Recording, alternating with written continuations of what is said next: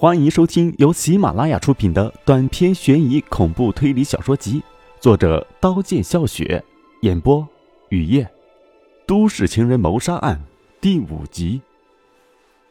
倪香的脖子很性感，张野握着柳叶刀的手颤抖，冷汗从额头冒出，柳叶刀哐当一声掉到地上，倪香傲人的双峰若隐若现，张野右手的手指被倪香的嘴来回上下舔着。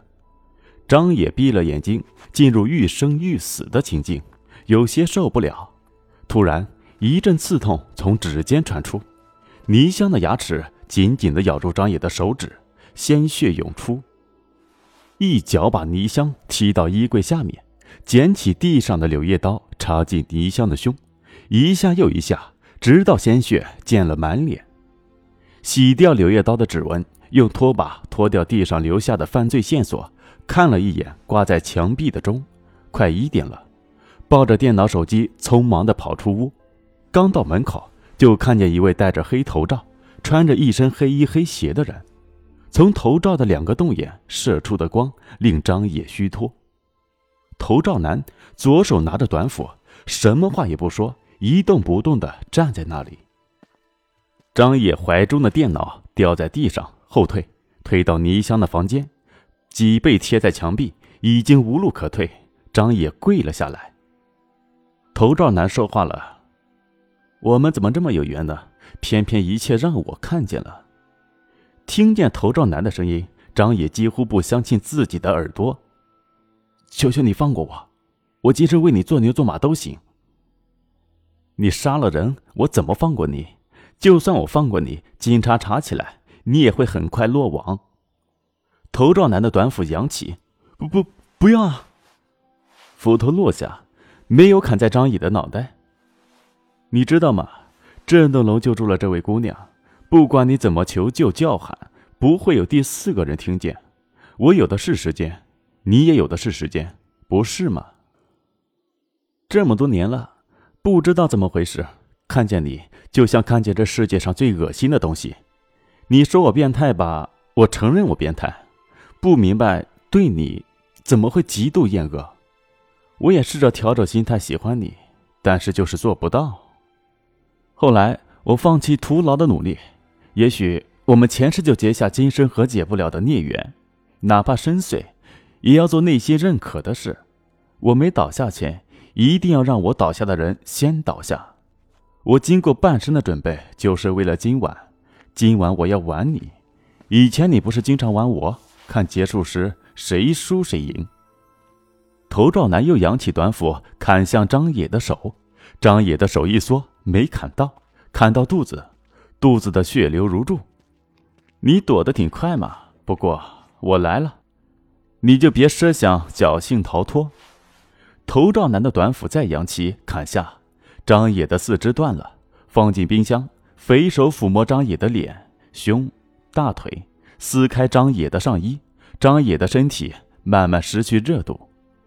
张野的双眼紧闭，嘴唇蠕动。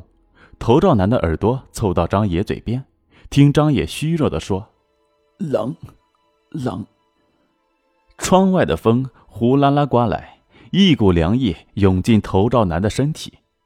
头罩男再扬起短斧劈开张野的胸，脓血从胸口流出。头罩男丢掉短斧。戴上手套，扒开张野的胸，掏出大肠、小肠、肝、脾、胃、肺、心脏，火热的感觉从手臂传遍全身。掏空内脏，张野的身体凉了。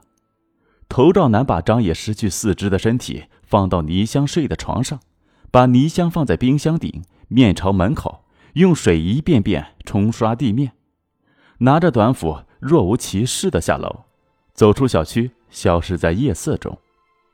上午十一点，龙源市警局正在值班的队长赵龙看见一位瘦骨嶙峋的老人慌慌张张地穿过广场，跑到值班室，上气不接下气地说：“死，死人了，死死了两个。”慢慢说。赵龙眼里闪过火一般的光，盯住老人满是皱纹的脸。老人像被寒风刮的枯树枝，抖个不停。看来他被吓坏了。赵龙冷静的等着老人继续说：“在清风街，死了两个人，一男一女，男的头手脚都不在了，女的坐在冰箱上。”赵龙马上召集队员，叫了法医辛娜，开警车让老头带路。老人的头摇得拨浪鼓似的，他说什么也不愿意再去那个地方。他说他有心脏病，再去看那个场面会被吓死的。赵龙抓住老人的破衣服，像拎鸡儿一样把老人拎到车上。警车在公路上疾驰，警笛呜呜的叫着，拐了很多弯，总算来到案发现场的楼下。这是栋三层楼。破破败败、死气沉沉的，赵龙的心里升起异样的感觉，迈着沉稳沉重的步子上到楼的最顶层三楼，走廊上散满灰尘，臭气不知道是从哪些垃圾堆飘出的。法医辛娜跟在赵龙身后，心情阴郁，因为整年跟死人打交道，对自己有些恶心，肚子突然哗下，像水在前急流，早上喝的牛奶。还在口腔久久不散。很快，辛娜调整心态，此刻最重要的是头脑冷静，思维清晰，排除一切干扰工作的杂念。辛娜锐利的眼神射在楼道，楼道有血水。到三楼门口，赵龙停了，看着倒在地上的门，倒在地上的门前面是冰箱，冰箱顶坐着女被害者，似笑非笑地看着忙碌的警察。